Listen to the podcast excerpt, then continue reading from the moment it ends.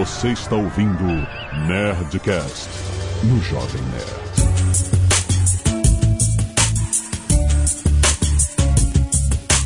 Landa, landa, landa, nerds! Aqui é Alexandre Antônio do Jovem Nerd. A ciência de dados é a nova fofoca. Aqui é o Paulo Silveira e eu queria ter o emprego do Marco Gomes. Aqui é o Maurício Linhares e eu só quero um computador que faça o meu trabalho pra mim. Você tá no mute, Guilherme. e aqui é o Guilherme Silveira, o cientista que não sabe desmutar o microfone.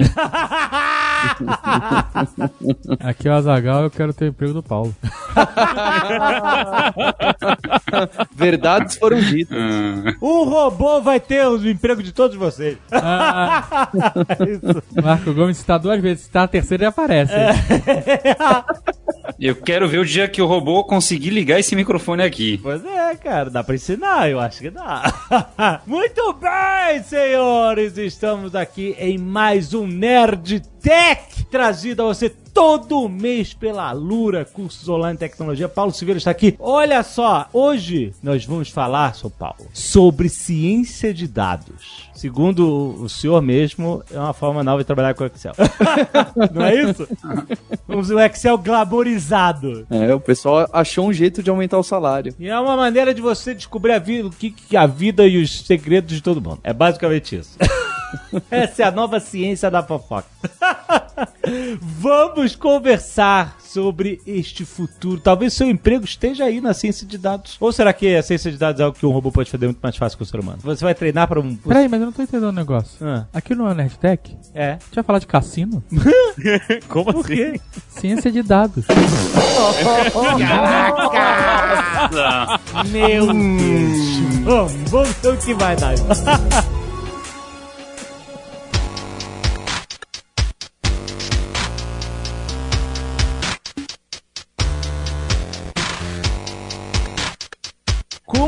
Como funciona esta incrível nova profissão? Data Science. É, é. Caio Gomes também trabalha com Data sim, Science. sim. Trabalha. Grande profissional de data science. É, é a profissão dos Gomes.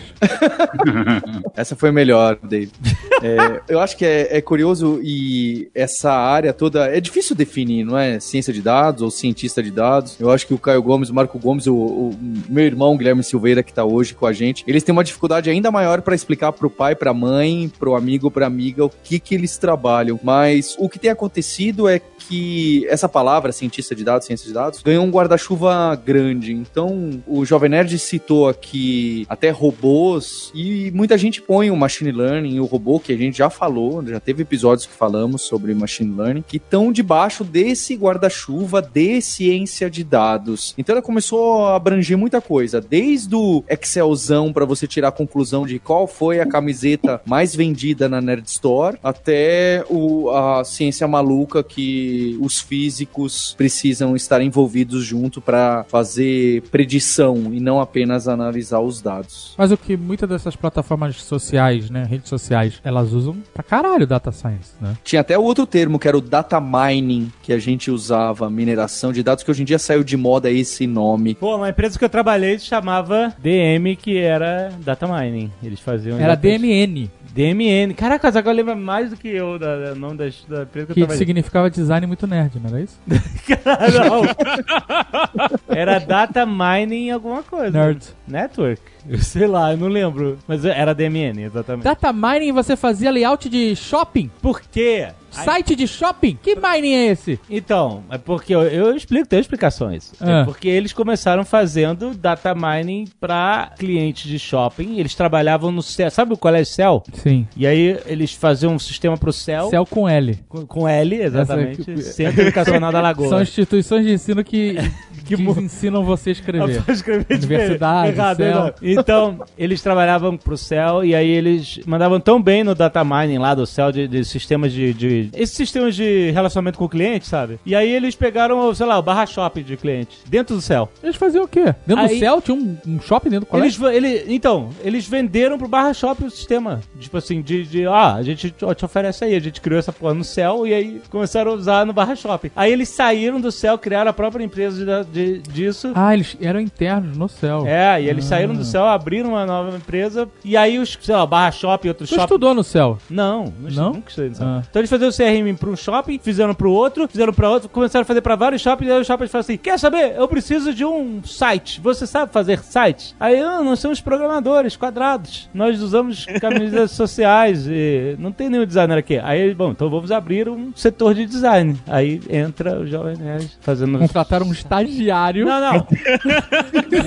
eu não entrei no. Quando, já existia o setor quando eu entrei. E aí eu comecei a fazer. Eu fui contratado como um. Cara, tipo um. Como um, sobrinho, né? O Jovem Nerd foi um favor do sobrinho. Não, não tinha né, nepotismo, não. Eu era o cara lá que. Tu era estagiário, era o quê? Fala, cara. Não, eu Você era comecei. web eu fui designer. É contratado. isso que não quer falar? Que você era web Eu designer? era designer multimídia porque eu fazia totem de informação dos shoppings também. Que ninguém usa. Pra que você fazia isso? Usavam, Ninguém na usa época usavam, era uma parada que, enfim. E aí eu fiz o layout pro Park Shopping em Brasília. Alô Brasília, o Park Shopping me fez desmaiar de estresse. Caraca, por que isso? Porque. Não foi o Park Shopping, foi o teu chefe. Não, não, meu Tu chefe era foi brother. atendimento Meu chefe também? era brother, não. Tu era atendimento? O chefe falou assim. Tu fa... Rolou uma pressão, tipo assim, cara. Brother não faz pressão. A gente já tentou fazer mil layouts pro Park Shopping. Agora eu vou te dar esse layout. Ah, mas isso não E- tinha pressão nenhuma. E, e- e, pô, cara, a gente tem que aprovar, porque senão pode ser que a gente perca o cliente. É, ele era brodaço mesmo. Aí, aí eu fiz a porra do layout, entreguei no dia, peguei uma van pra voltar pra casa e desmaiei na van de tanto estresse. Mas peraí, você falou alguma vez com o cliente? Não, nenhuma Quem te fez desmaiar foi o teu chefe. Só te avisando. O quê? Se você nunca falou com o cliente, a pressão não era do cliente, era do teu chefe. Então, mas aí foi aprovado o layout. Jovem Nerd. A que preço? Cara, que foi mal, que desviada de assunto, hein? Mas você ganhou alguma coisa com isso? Agora Gente, eu o quero layout saber. do Park Shopping de hoje não é o meu, tá? Se vocês forem lá, não adianta ir lá no Park Mas você ganhou alguma coisa por ter mantido o cliente na conta da casa? Eu ganhei a permanecer no emprego. Ah, brother. Você não sabe o que é brother. Definição de brother. Tapinha nas costas, meu amigo. Essa, essa é a parada. Tapinha nas costas, parabéns. Foi mais do que sua obrigação. Alguém vai no Web Archive aí e acha a versão do Jovem Nerd aí do site pra. Isso foi em 2001, 2002, não sei se... Olha aí. Eu acho que deve ter, deve ter. Deve deve ter em algum lugar aí que eu achei. Eu achei o, o wall de 1997 já. Caraca, olha Tem, aí. essa- essas coisas existem ainda. Essa tangente foi interessante porque mostra também como as coisas mudaram, né? No início tinha essa coisa que o Paulo falou. Primeiro era o Excel, né? Você tinha a tabelinha do Excel e você fazia a conta lá no Excel e via isso aí. Tem empresas que até hoje fazem. Fazem isso. Se, se você é uma empresa pequena, o Excel ele resolve quase todos os seus problemas. Então, tem empresas grandes, gigantescas, que fazem isso hoje. Que fazem esse tipo de triagem e tal em Excel. Juro por Deus. Denúncia. Gente. Não, é assim, não é nem uma denúncia, porque assim, é um problema maior para a empresa, porque o que muita gente que trabalha com data mining ou data science, que seja, faz é criar algoritmos, softwares, ou aplicativos, o que sejam, para executar esse trabalho de ficar passando caneta na planilha de Excel, né? Pois é. É, só pra refinar um detalhe aí, a gente, às vezes a gente confunde justo esse monte de termos, mas cada um deles acaba tendo um pouquinho de diferença, tá? No Data Mining a gente tem uma lembrança um pouco mais mesmo de mineração, de buscar informações, enquanto no Data Science você vai ter uma pegada mais ciência do que buscar, só buscar informações. Então, pegando um exemplo simples aí, você tem lá a loja, a loja, uma loja vendendo roupas online, qualquer, uma gigante, pequena, qualquer que seja. E aí, com mineração, você pode pegar informações dessas vendas de vários lugares, né? Do próprio site, do banco de dados, seja lá onde for. Mas aí, com a ciência, você vai tirar conclusões em cima disso. Então, percebe que existem algumas diferencinhas aí entre esses termos, né? Então, é importante a mineração, que a gente já fazia desde sempre, de mil maneiras diferentes. Tu tem a galera lá que vai quebrar os captchas, que vai fazer mil coisas que não devem ser feitas, mas também vai ter um outro processo mais inteligente que vai fazer outras coisas com esses dados. Só pra gente não deixar as coisas tão misturadas. Esse é o, o segundo passo, né? Você vai coletar os dados, depois você vai trabalhar em cima desses dados. Tem várias formas aí de, de trabalhar e, principalmente na, na última década, né? A gente teve uma mudança grande por causa do poder computacional, da quantidade de informações que a gente é capaz de organizar hoje, né? Da forma como, como a gente trabalha com os dados. Eu lembro que tinha um, um projeto, era como se fosse um campeonato, né? Que hoje a gente faz sites como o Kaggle, que ele tem vários desafios para o pessoal participar dos desafios, implementar os algoritmos e dar as previsões melhores, né? Eu acho que era a Duke University, acho que era em 2004 mais ou menos, eles tinham um challenge que era para você fazer a previsão do churn, né? Das pessoas que vão sair do seu serviço. Então você tem dados lá, por exemplo, de pessoas que pagam por um serviço de telefonia, né? Você, tá, você assina uma empresa de telefonia celular, eles passavam um pouquinho dos dados para vocês, eu acho que na, na época, lá no início, eles tinham menos de, de 100 variáveis que eles passavam para você trabalhar. O,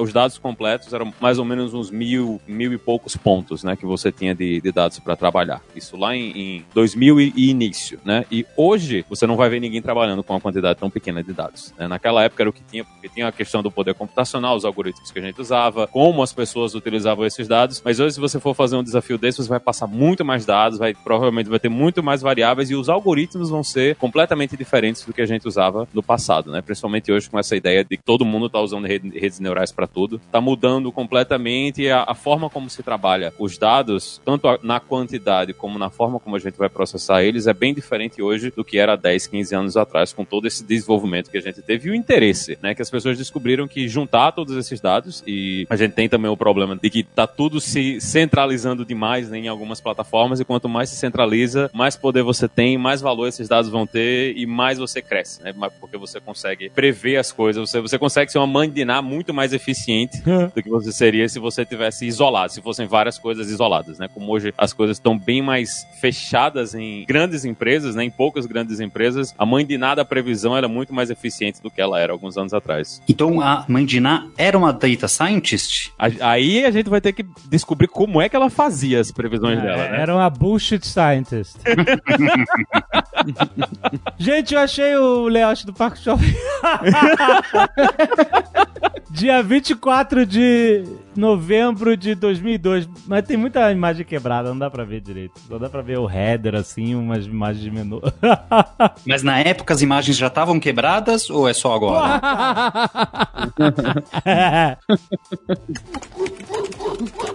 acho que um caso que a gente já conversou aqui lá no de Machine Learning, que eu acho que é emblemático para a ciência de dados e até para o caso de como pode ser usado para maldade ou algo assim, é aquele caso do retailer, desse varejista bem grande americano, que começou a usar a ciência de dados minimamente e a perceber que determinados movimentos de compra, acessos na página do site, indicavam que aquela consumidora estava grávida. Então ele percebeu, fala, peraí, a pessoa está procurando chupeta, a pessoa está procurando é, mamadeira e, e, ou mesmo lendo a respeito, ela fala, opa, acho que em breve ela vai precisar de fralda. Então, quando vinha um encarte na casa da pessoa, dessa moça, ela recebia já um encarte focado em fraldas e, e afins. E um belo dia, um pai e uma mãe descobriram que a moça estava grávida é, através desse panfleto, uh, em vez do que a, ela contar para os pais. E aí foi mal escarcel, porque tem questão de privacidade. É mais do que privacidade, porque essa moça não tinha nem contado para a empresa que ela estava grávida, não é? Então ela achou que essa moça estava grávida e começou a mandar marketing relacionado a isso. Então esse tipo de caso de você começar a tirar algumas conclusões e olhar para os seus dados e falar, peraí, esse tipo de pessoa compra mais camiseta tamanho G na Nerd Store, a camiseta que é feito junto com a Lura, comprou de novo uma de tecnologia. Ah, então vamos mandar algo um pouco mais desse lado, por mais que não envolva nenhum algoritmo maluco, já faz parte desse guarda-chuva da ciência de dados, mesmo que você tenha usado um Excel e o tal do canetão que vocês comentaram para circular e falar: opa, olha só, o,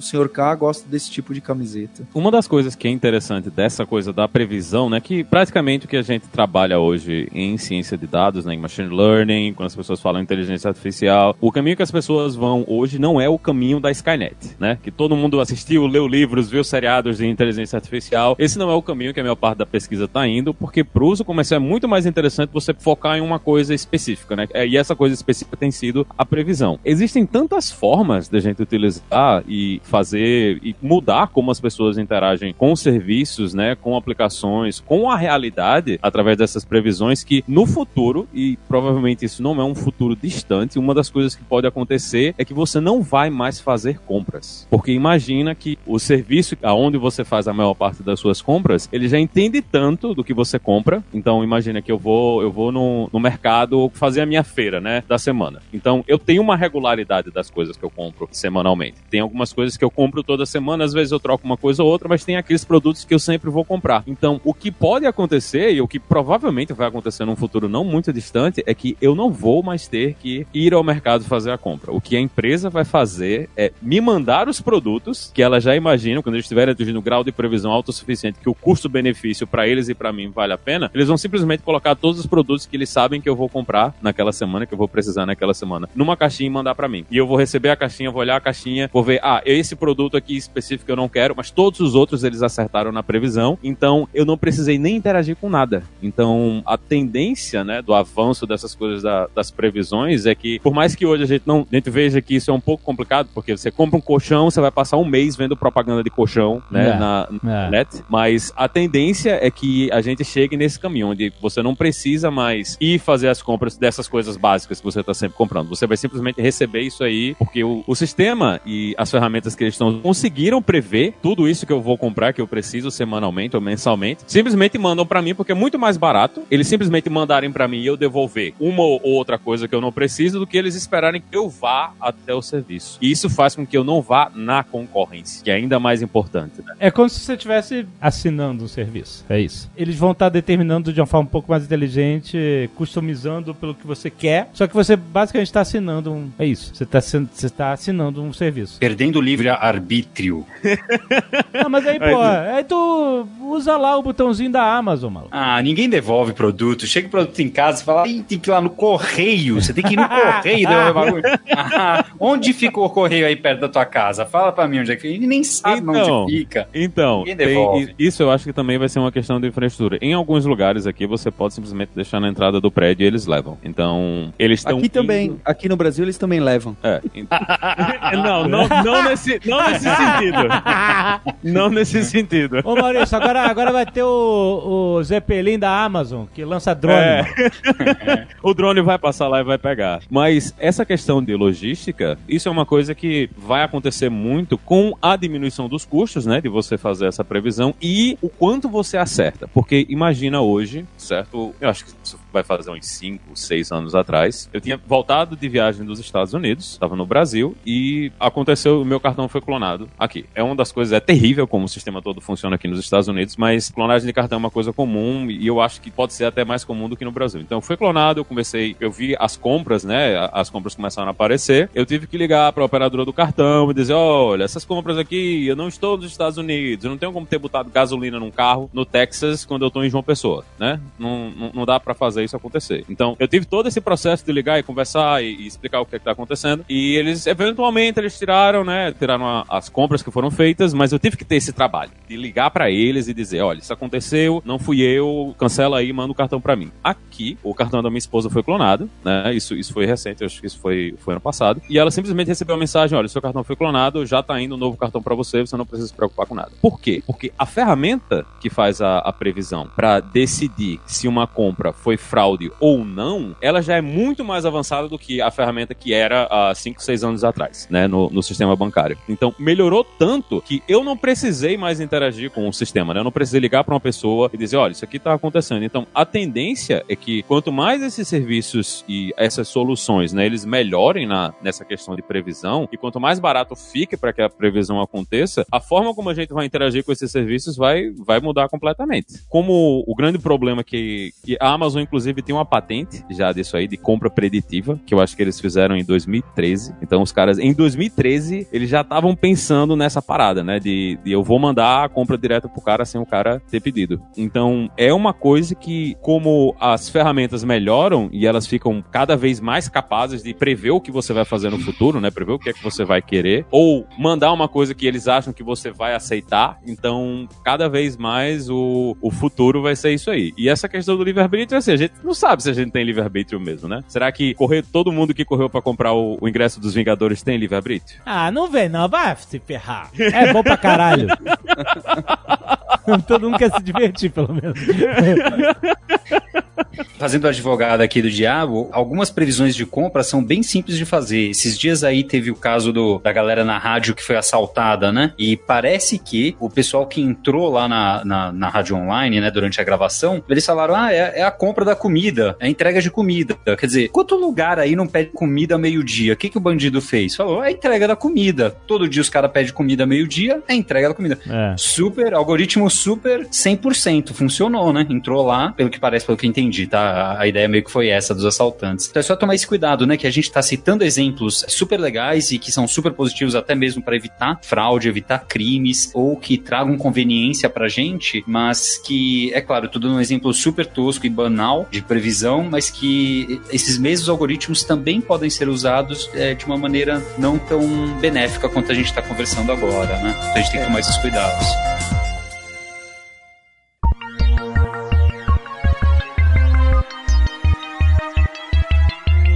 A gente tem esses exemplos do Marco Gomes, o Caio Gomes, o, o, Guilherme, então, que é o pessoal que estudou computação física e matemática, respectivamente. Não que eles tenham se formado, mas é por aí. Essa parte de ciência de dados está abraçando muita gente de outras áreas, pessoal de psicologia, o pessoal de, de negócios, de administração, porque realmente é olhar e falar: não, peraí, meio-dia é horário de pico, é horário mais fácil de entrar no prédio, né? Nesse caso, usado para o mal. Eu, inclusive, tenho uma teoria de análise de negócio, já que o Linhares e o Jovem Nerd puxaram aqui. Imagina o seguinte: você pega uma planilha de Excel onde você tem os gastos do seu próximo filme que você vai gravar. Então você vai gravar o seu próximo filme, você, na primeira coluna você tem os nomes dos atores, na segunda coluna você tem o preço que eles cobram por filme, na terceira coluna qual que é o tempo mínimo que essas pessoas precisam estar no filme, né? Porque tem contrato de ator que ele fala assim: eu só vou participar nesse filme se eu aparecer no mínimo cinco minutos, porque senão pega mal para mim. Tem essas três colunas. Imagina que você soma essas colunas e fala: peraí, aqui tem muito ator, tá saindo muito caro o budget para esse filme, e eu não vou ter tempo de criar um filme com quatro horas de duração para colocar todo esse elenco de primeira linha na tela. Então, se você fosse um cientista de dados e olhasse para essa tabela Excel pequenininha, o que, que você faria? Eu tenho uma ideia. Você estalaria os dedos e tiraria metade deles da lista e falava: olha, essa metade aqui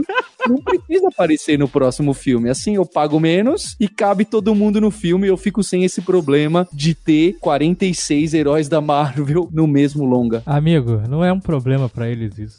tá vendo as bilheterias que eles têm? Você viu a fila que formou para comprar ingresso? Azagal, eu concordo, mas minha teoria é bonita, vai. Sim.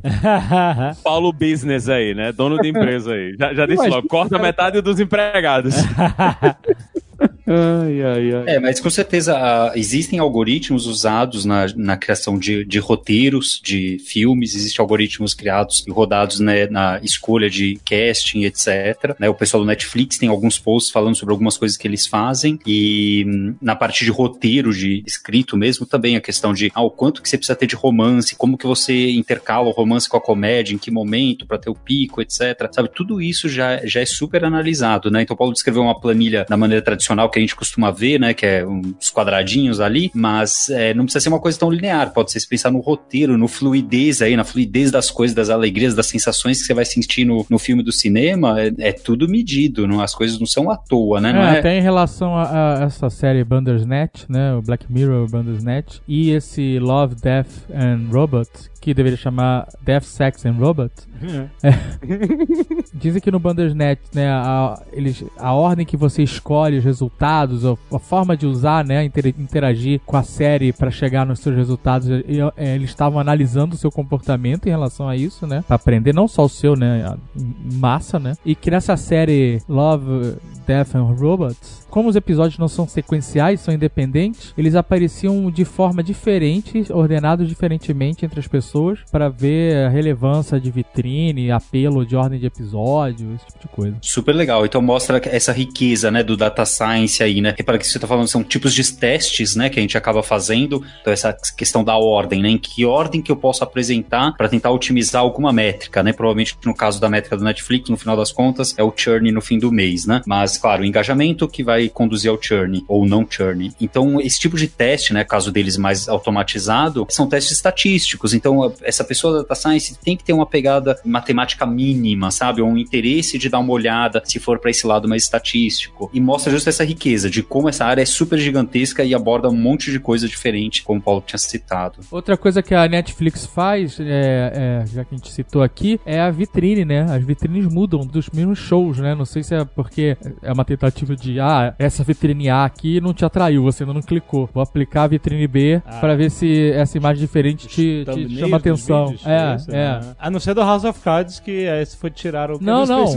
Não, mas ele. Sim, nesse caso sim, mas várias séries recentes estavam com uma vitrine X, vitrine A, por exemplo. Aham. E era uma série que eu queria ver, mas tava na fila, aí eu não, não via. E aí depois de um, uma semana, a mesma série com outra vitrine. Que não era, não era mais um post, era um print, né? Bem feito, né? Não era zoado, né? Era, mas era assim, intencional pra ver se a mudança da imagem chamava a minha atenção, né? Olha aí. E isso eles medem com certeza, né? Ah, essa vitrine tá dando mais certo, vamos aplicar, né? Com certeza eles fazem A e B, né? Também, exatamente. Não só A e B, eles fazem A, B, C, D, E, F, G e por aí vai, eles têm volume, né? Claro. E esse caso é um caso, é outro caso famoso do Netflix mesmo, que também foi automatizado e foi um dos que trouxe aí uma discussão, porque de repente eles começaram a perceber, né, o algoritmo começou a perceber que certas etnias e certas faces que apareciam nessas vitrines tinham mais cliques e geravam mais visualizações do que outras etnias. E adivinha o que, que o algoritmo começou a fazer? Começou a favorecer e mostrar mais esses grupos. Então, a questão do bias, né, que a gente fala desse enviesamento que existe entre nós, seres humanos, é o algoritmo aprendendo isso e aí depois induzindo a gente para esse lado, é, reforçando, né, acaba sem querer reforçando esse nosso bias. Então, caiu num caso aí super é, importante que foi discutido por eles e eles, eu não sei qual foi a solução que eles correram atrás, mas é, é justo que você citou, é tentativas de otimização, testes automatizados, a escolha desses thumbnails, até mesmo o texto que aparece também. Imagina a quantidade de conteúdo que eles têm, né, para gerar esses textos. Tô também tentando automatizar, testar, tudo otimizado aí. O Dave, acho que tem um ponto legal que você citou esse da, da.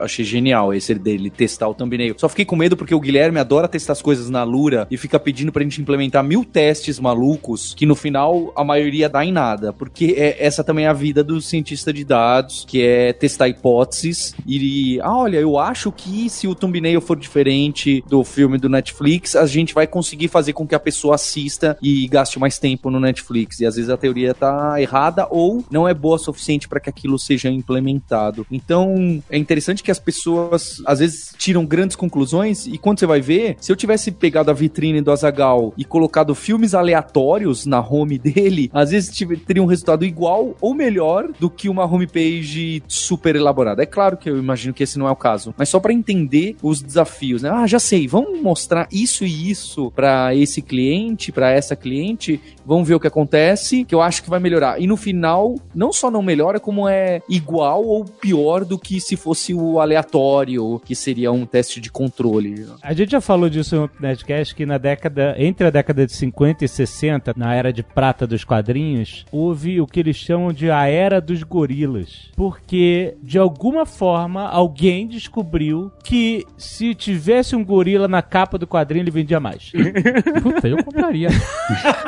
e a DC começou a usar isso direto. Tinha Se ele gorila. estivesse fumando, dinheiro certo. Cara, procura isso, procura Gorilla Age. Você vai achar um monte de capas do Flash, do Superman, de Tarzan. É, Tarzan até normal tem, mas de Mulher Maravilha. Quadrinhos do Jerry Lewis, cara. É, Shazam, é, Superboy. Cara, tinha gorila em tudo que é lugar. Flash, cara, tinha Liga da Justiça, tinha tudo. E eles simplesmente falavam que, cara, a gente procurava colocar elementos que fossem vender mais. A capa vende, entendeu? E eles iam testando. E um dia eles falaram assim: olha, as capas com gorila estão vendendo mais, bota gorila aí. e é uma forma super analógica de fazer esse estudo, né? Gente, perfeito, perfeito esse exemplo, Jovem Nerd. Inclusive, a gente tá na Adam Sandler Age, não é ser Adam Você coloca o Adam Sandler em qualquer coisa que a nota no IMDB é 2. No- dos anos 90 e ali no, no início dos anos 2000, a gente também teve aquela coisa das revistas número 1, né? Todas as revistas eram resetadas, É. com uma frequência mais ou menos, que era pra todo mundo começar a comprar de novo, porque todo mundo sonhava que ia vender uma revista número 1 por 50 mil dólares no eBay, né? Tem essa coisa de todo mundo, ah, vamos comprar a revista número 1, compra a revista número 1. Aí a galera ia lá e... Ah, sim, é. Eu tenho Homem-Aranha 2099, não só número 1, como toda a coleção, que acabou, né? Será que vale alguma coisa isso? Não, não vale porra nenhuma. Não Já foi resetado, não, foi vale, não é. Bota no Mercado Livre aí que alguém compra. 50 reais essa porra. né? Porra, eu não paguei isso, com certeza valeu. Foi um investimento, de repente, melhor que muita coisa aí. Olha aí. Uma coisa que a gente tem que fazer, com certeza, é botar o macaco na, na capa desse Nerd. É, que- porra! vamos e vamos testar a audiência, cara. Eu- Ele e o Adam Sandler e a gente testa outra com algumas outras coisas. Vou botar no site sem macaco e no Spotify com macaco. Vamos ver o que acontece. Ah, é, faz o teste AB aí. Ah, Onde é que escutam mais? Com macaco ou sem macaco? ou com a Adam Sandler? Caraca, eu vou botar no Spotify com a dança. Ele no site com o gorila. Bora, vamos fazer isso. Boa. Uma coisa que é legal é que, na verdade, como vocês já têm muito conteúdo produzido, vocês podem, obviamente, dar uma olhada no conteúdo que vocês já produziram. E deve ter alguns que no Spotify, no site, tem alguma diferença, né? E aí vocês podem já analisar as diferenças que existem no conteúdo que vocês já possuem e ver se aparece algum padrão aí, é, alguma correlação entre esses dados. Tem, é fácil? Não, a gente já fez isso. É, é, ó, ele vai entregar o ouro agora, ó, o ouro agora entrega. Eita! Você escreve Vingadores na capa, é uma explosão. Caralho, não, mas assim, a gente já, já estudou métricas e tal, mas tem uns momentos que são impressionantes em, em termos que você não precisa nem fazer um estudo, cara. É gritante no gráfico como diferencia, sabe? Que é a estreia do Vingadores. o site ano passado, no período da estreia do Vingadores, tudo saltou. Nerd Bunker, Nerd Office, Nerdcast, sabe? Assim, o, o interesse massivo, impressionante. É, impressionante mesmo. Por isso que o Paulo comentou uma coisa legal do- dessa história do data science e dos fracassos, né? Que é muito comum a gente vir com muitas ideias e a, a verdade é que a maior parte delas fracassam. E muitas vezes, ideias como as que vocês estão citando, que vocês falam, nem precisa olhar a estatística, a gente sabe que isso acontece. E muitas vezes tem ideias assim, sabe? Que simplesmente você- você já sabe disso por experiência e acaba tomando a decisão pela experiência mesmo e traz o resultado. E é, é meio triste pra pessoa que estuda o curso de data science e não sei o que, e vê aqueles exemplos super malucos que ele testa o câncer e detecta câncer e não sei o que, e aí vai lá na prática que nada funciona, sabe? E aí vem uma, uma ideia como essa que vocês têm por causa de experiência simplesmente e funciona, sabe? É, é meio desapontadora a coisa. Inclusive, esse programa vai se chamar Vingadores do Data Science. Fechado. Fechado. Fechado. Muito bom. Mas é, é curioso porque isso gera algumas perguntas pra mim, como eu trabalho bastante no marketing da Lura, e eu sempre pensei nisso, né? Poxa, quando sai o Nerdcast, pra gente que tem o Nerdcast extra, que aparece na timeline depois, o que, que será que é melhor? É melhor que o Jovem Nerd e o Azagal acertem a mão muito bem no episódio de sexta-feira que sai esse episódio junto? Hum. Ou é melhor eu torcer pra que eles façam uma droga, o episódio seja péssimo E o cara fala, melhor ouvir o Nerd Tech. E eu sempre fico na dúvida, mas já teve episódio nosso que saiu junto com o do de NBA, que não tem nada a ver com o meu público, e já teve episódio nosso que saiu com os Vingadores. e aí eu fico na dúvida do Aham. que, que é. Mas é óbvio que tem alguns estudos que não vai ser isso que vai me definir. Co- Como a gente tá fazendo uma campanha de marketing a longo prazo e ninguém é maluco de comprar e se matricular em cursos avançados da noite pro dia por um estalo, só porque ele ouviu falar que é Vingadores, né? Fala, Vingadores, Vingadores, e compra. É, então é Vingadores. Vai que, é, né? Vai que. Então, não é exatamente isso, mas certamente são questões interessantes que podem trazer insights para outras perguntas que realmente vão envolver matemática e não só olhar o gráfico e se o número é correlacionado ou não. Já que a gente tá falando tanto de filme, né? Um filme que é muito interessante, que conta uma história de data science que é muito legal, é o Moneyball. É, quem não viu o Moneyball com, com o Brad Pitt aí. é verdade. Pode crer. Que é nessa onda do Paulo aí, né? Do cara não tem dinheiro pra pagar todos os atores, né? Na verdade, eles não tinham dinheiro pra contratar grandes estrelas na época no, no, no beisebol. E o cara inventou, né? Ele desenvolveu uma forma diferente de, de como avaliar os jogadores. O nome, é, o, o nome em português é O Homem que Mudou o Jogo com o Brad Pitt. É isso aí. Puta, que nome merda. Mas no nome do filme tem o nome do Brad Pitt, porque se tiver, vende mais, eu garanto. Não, mas tem ele no pôster. Claro que vende. E tem Brad Pitt gigante escrito em cima. então tá no nome. Não, não, não tem erro. E o que ele fez foi descobrir. A maior parte das vezes, quando as pessoas iam fazer scouting, né? Iam descobrir quem eram os jogadores que eles queriam contratar, tinha um pessoal que era especializado em olhar o cara jogando. E o cara, assim, Os famosos olheiros, né? Ou de fato o nome era ol- olheiro. É, olheiro. E o cara tirava de qualquer lugar. E em um dos momentos lá no filme, eu lembro que o cara falou assim: não, aquele cara ali não, porque ele tem uma namorada feia. Aí o cara, Caraca. como assim tem uma namorada feia? Não, é porque se ele tem uma namorada feia, ele não tem muita confiança. Aí você imagina de como é que funcionava na cabeça desse cara, como é que ele Aham. avaliava as pessoas que iam jogar, né? Então eles acabaram com essa coisa de ter os olheiros e foram somente pelas estatísticas dos jogadores. Brad Pitt, o Brad Pitt. Não, na verdade não foi o Brad Pitt, foi Jonah Hill. É. E o Brad Pitt era o rostinho bonito que vendeu a- a ideia do Jonah Hill. Mas aí. O Jonah Hill era gordinho na época, hoje em dia não tá mais. É, é, porque assim, americano é tarado por estatística de esporte, né? Eles realmente guardam tudo e desde sempre, né? E, e no beisebol isso é uma parada que é, é histórica, no- na, na NFL, na NBA também. Então, o cara, ele fala assim, não adianta, vocês estão gastando dinheiro com os caras que são estrelas aí e a gente nem tem dinheiro, né? E aí ele, ele justamente, ele começa a falar assim, se a gente pegar o cara pela estatística, esse cara corre mais, esse cara arrebate mais longe, esse e aí monta o time todo baseado nas estatísticas que a gente precisa pra ser mais eficiente como um time, vai dar certo. E aí deu certo, e essa parada se espalhou pra outros times também, né? Porque é, a história é muito mais densa do que isso, vai... é, é, acho que hoje em dia é, usa-se uma mistura de, disso com... Ainda existe o fator estrela, né? Mas... Porque existe muito mais coisa envolvida, imagem, marketing, etc. É, só- estrela traz público, né? é, é, exato. É, mas é uma história muito interessante justamente sobre data science ainda usados na,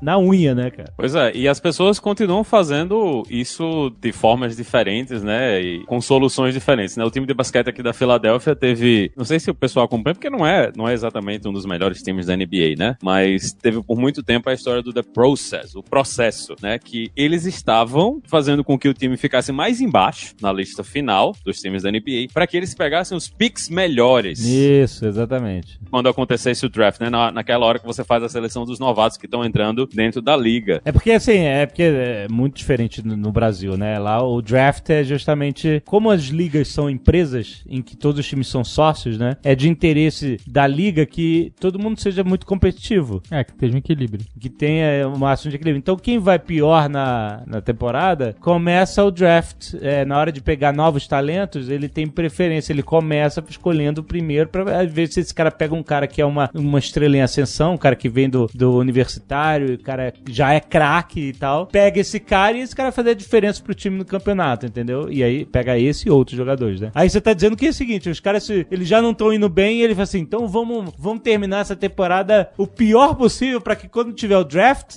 antes da temporada começar, a gente tenha preferência para escolher um, um garoto melhor aí. É isso. Foi exatamente isso que o 76ers fez. Eles fizeram isso e, e rolou, rolou muita controvérsia, né? Porque tava todo mundo vendo que eles estavam fazendo isso. Mas os caras, vamos seguir, vamos seguir. E hoje eles estão numa posição bem melhor na, na temporada, né? Então, tudo isso é em cima de toda essa coisa de coletar dados, trabalhar em cima dos dados, e prever o que é que pode acontecer no futuro com essas informações. Então, a gente tá vendo data science acontecendo em todos os lugares. É, é, é difícil hoje você olhar para algum mercado onde não tem data science. Se tem esse mercado, alguém vai entrar lá, vai inventar uma coisa de data science para aplicar em cima desse mercado e vai ganhar dinheiro com isso. né? Quem sabe alguém que tá ouvindo aí o, o Nerd Tech também. É. Tomara que seja eu.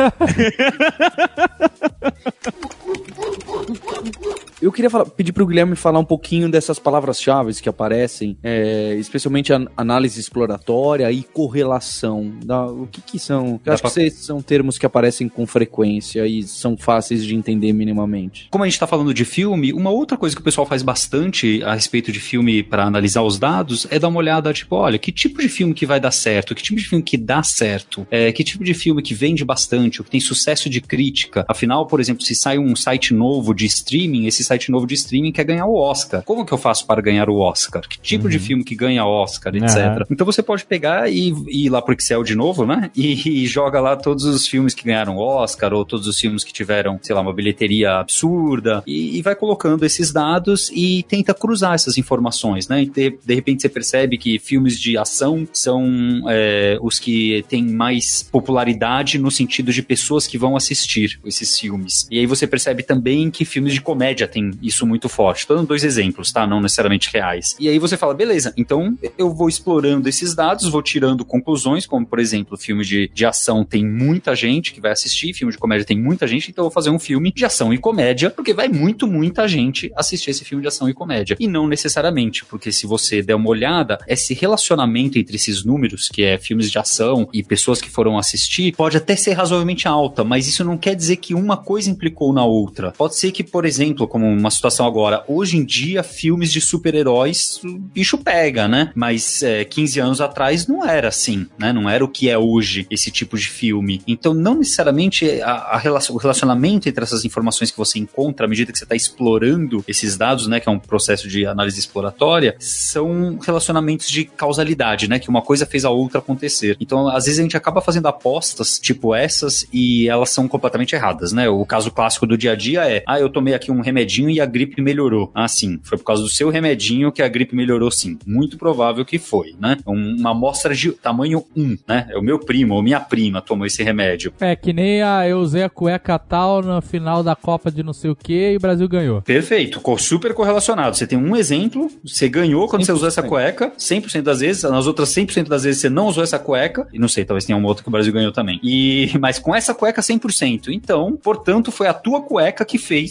o Brasil ganhar. Exato, essa é a conclusão, né?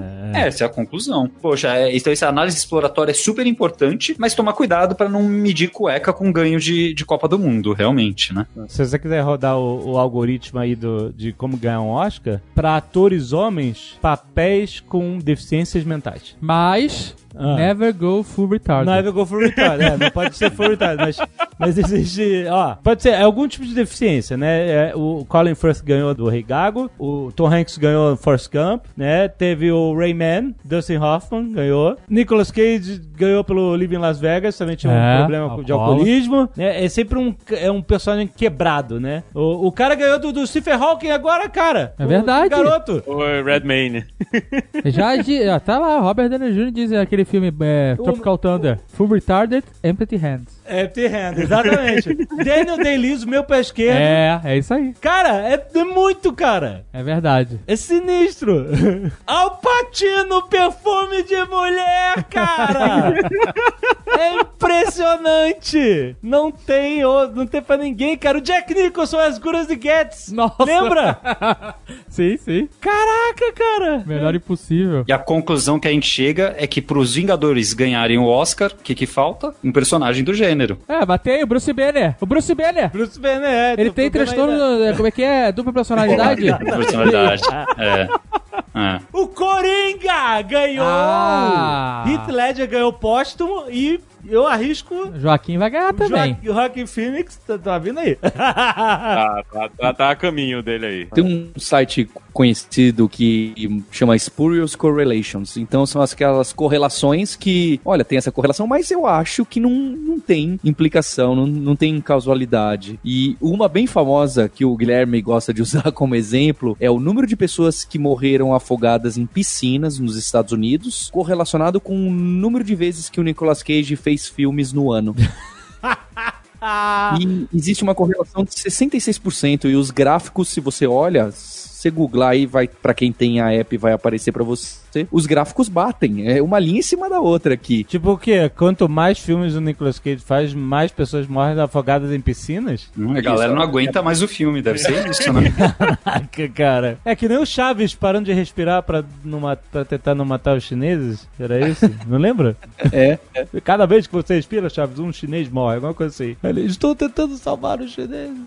Caraca. Então, essas correlações são absurdas, né? Mas aparecem e se a gente não toma cuidado durante a exploração, a gente chega em, em conclusões absurdas como essas, a, a, da cueca, a do Nicolas Cage é, e várias outras, é, né? Então, então, isso é um perigo da data science. Talvez seja a, a parte mais difícil, né, é a interpretação correta dos dados. Porque você pode fazer cruzamentos absurdos, como a gente fez aqui do Nicolas Cage. As pessoas, a gente não, mas já fizeram, né? É um cruzamento de dados que dá certo, mas é absurdo. Não tem relação nenhuma. Só um ser humano é capaz de, de notar que não existe nenhuma relação. Talvez um robô achasse que seria uma explicação perfeitamente lógica e mandasse o Nicolas Cage parar de fazer filmes para salvar a vida. É uma boa. É. Não, não seria Faz uma sentido. má ideia. Embora não seja uma má ideia.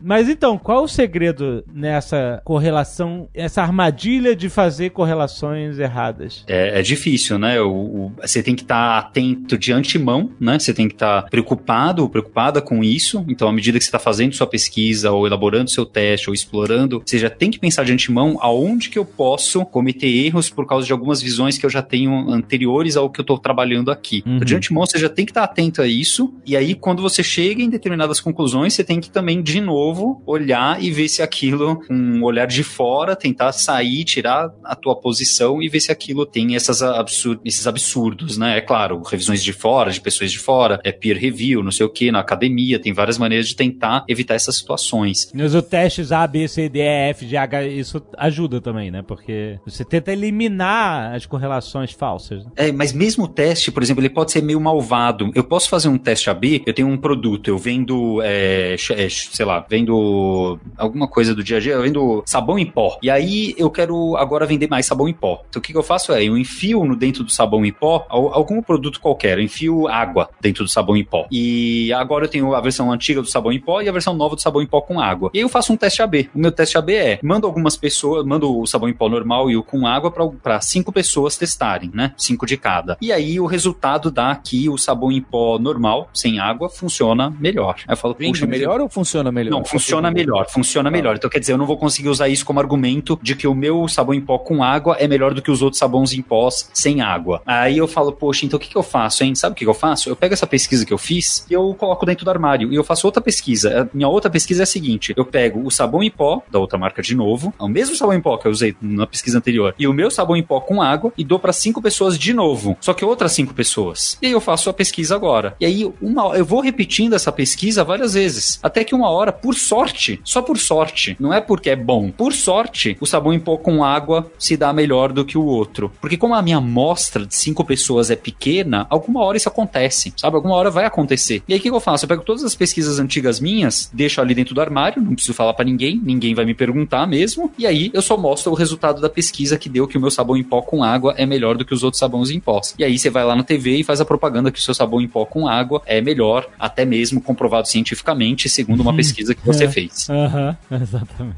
As pessoas conseguem até, se elas quiserem ser malvadas, elas conseguem deturpar de uma maneira que é, é não ético, né? Nesse caso aí você tá indo do ponto de vista do pesquisador, né? Do cientista que tá querendo sacanear. Não, ou, ou quer provar um ponto enviesado, né? Ah, eu quero provar isso. Ele tá querendo sacanear. Ele tá vendo, ele tá vendo que ele tá fazendo coisa errada, né? Ele, É, um ele, extremo. ele não tá inconsciente nessa situação, não. E assim, é uma coisa que acontece. A gente teve. Aqui nos Estados Unidos aconteceram alguns casos de, de remédios, né? Que estavam fazendo o processo e os caras estavam escondendo problemas que os remédios tiveram, e isso só veio acontecer, o, o resultado de- real só veio depois. O- A crise de opioides hoje aqui nos Estados Unidos acontece por causa disso, né? Porque as pesquisas que foram feitas em cima dos remédios que são mais recomendados aqui, os opioides para dor, né? Para diminuir a dor no corpo, eles fizeram uma pesquisa e eles esconderam que eles causavam vício, né? Causavam vício muito rápido e as pessoas iam, iam ter que continuar utilizando isso por muito tempo e eles esconderam isso aí na hora que eles estavam fazendo a pesquisa. É até numa crise braba nos Estados Unidos disso. né? Tá, é um problema gigantesco. O problema de drogas aqui nos Estados Unidos por causa de opioides é muito grande. E foi por causa de uma pesquisa que foi feita desse jeito. E a gente também tem o outro lado, que é na hora que você coleta as informações, e principalmente quando você coleta as informações perguntando às pessoas, né, essa coleta de informação em cima de, de questionários, tem uma chance muito grande das pessoas não darem para você as informações reais, né? Das pessoas simplesmente mentirem no formulário, eles contarem outra coisa, ou fa- às vezes você tá com vergonha de dizer, né, que ah, eu, eu aqui nos Estados Unidos uma, uma coisa que aconteceu muito nas eleições do Obama em si era que as pessoas tinham essa coisa de que, que se imaginava que a maior parte da população que tem problemas com racismo, né, com pessoas negras ficava no sul dos Estados Unidos, né, por causa da história, de, de tudo que aconteceu, dos confederados, a guerra civil nos Estados Unidos, e tinha-se esse fantasma, né, de que é,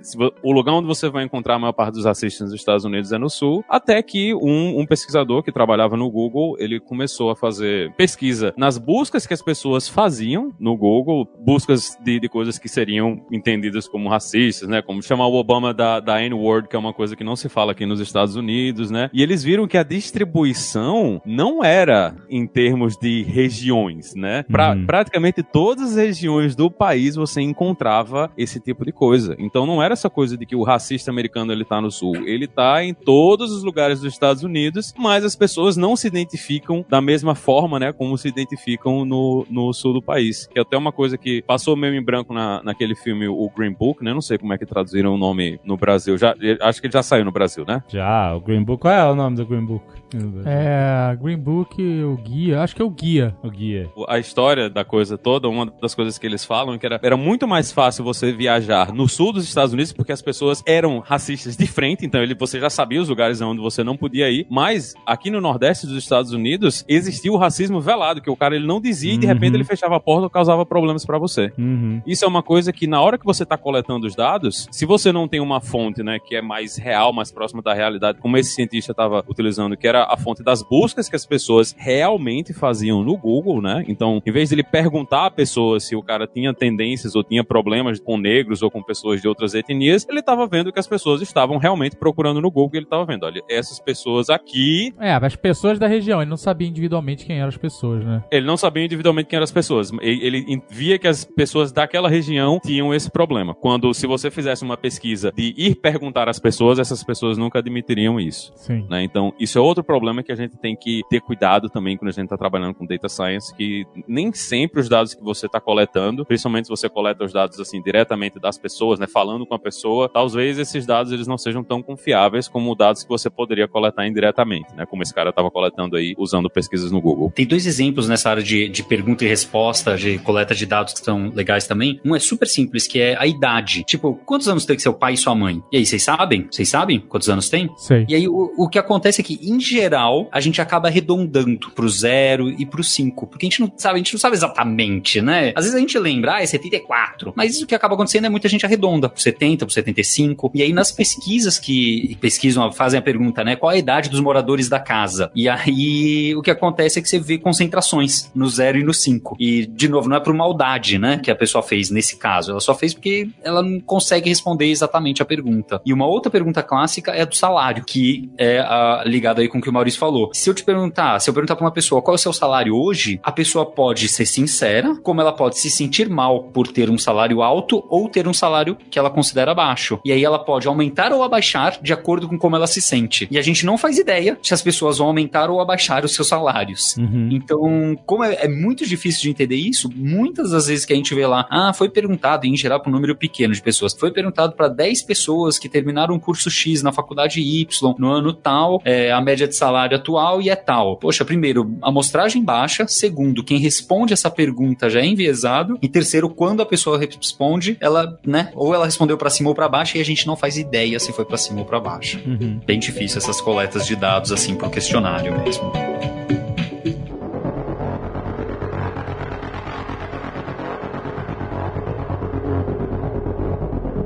Nos diga que dados você está coletando dos seus clientes esse mês.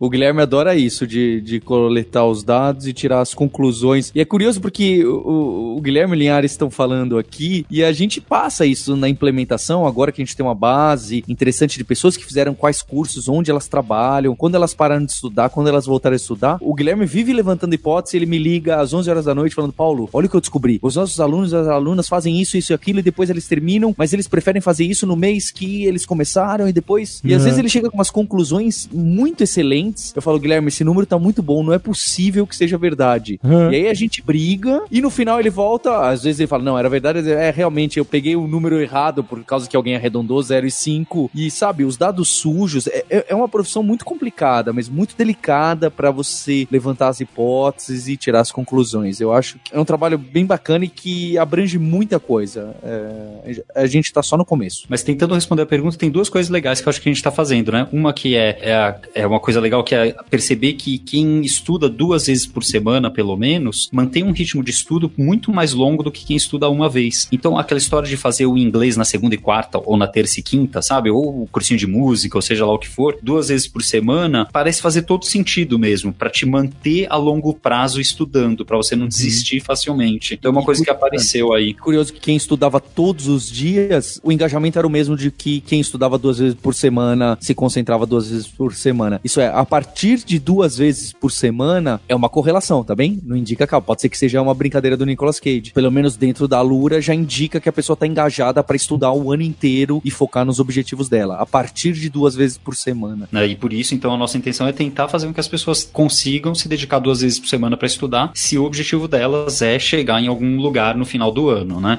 Então, esse é um- uma coisa legal que apareceu. E uma outra coisa legal legal é a questão de recomendar cursos, né? Assim como no Netflix vão recomendar filmes, a gente tem que é, encontrar num catálogo enorme de cursos o que, que faz sentido para aquela pessoa nesse instante que talvez ela não tenha ideia que exista. Então, tentar encontrar uma recomendação interessante para essa pessoa é também um outro problema super legal e, e, que a gente tem enfrentado aí. Esse da ciência de dados é algo que a gente pegou firme, assim como machine learning, e a gente tem uma formação de ciência de dados que pega todas as tecnologias aí, tem na parte de business intelligence, tem o tal do Excel, ele vai aparecer, mas tem as ferramentas da moda, seja o Python, seja o R, seja as bibliotecas do Python, que é o Pandas e aquele Learning não sei o que, que quem manja é o Guilherme. SK é, Como chama? SK Learning, Scikit Learning. Quase acertei. Que é uma formação bem completa e até avançado. A gente vai até longe nisso de dados, até com uma certa base estatística e não tem problema se você não conhece nada. A gente citou aqui alguns casos e o Guilherme evitou falar. Então, o intervalo de confiança,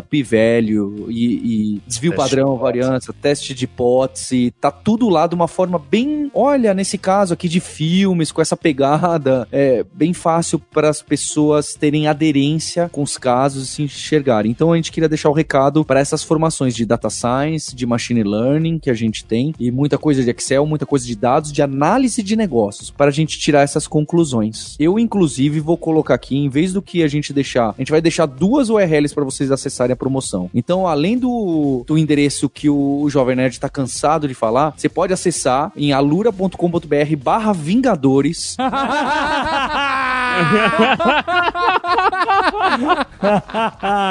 Excelente. Vai, agora a gente vai tirar a prova.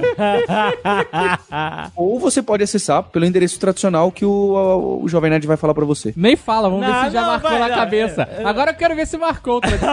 Exatamente. então tá bom. Então acesse o nosso redirect aí do alura.com.br barra Vingadores que você vai ter 10% de desconto pra se matricular nos nossos cursos. Já são perto de 800, mas tem... Nossa! Nossa. É, é muita coisa, mas você não vai ficar perdido. A gente tá bem focado nisso de você encontrar seu caminho e resolver as suas dores para a sua carreira. É, a gente está ampliando bastante o catálogo em negócios, em design. É, a gente vai ter inclusive muita novidade por aí. Excelente. Excelente. Até mês que vem, galera!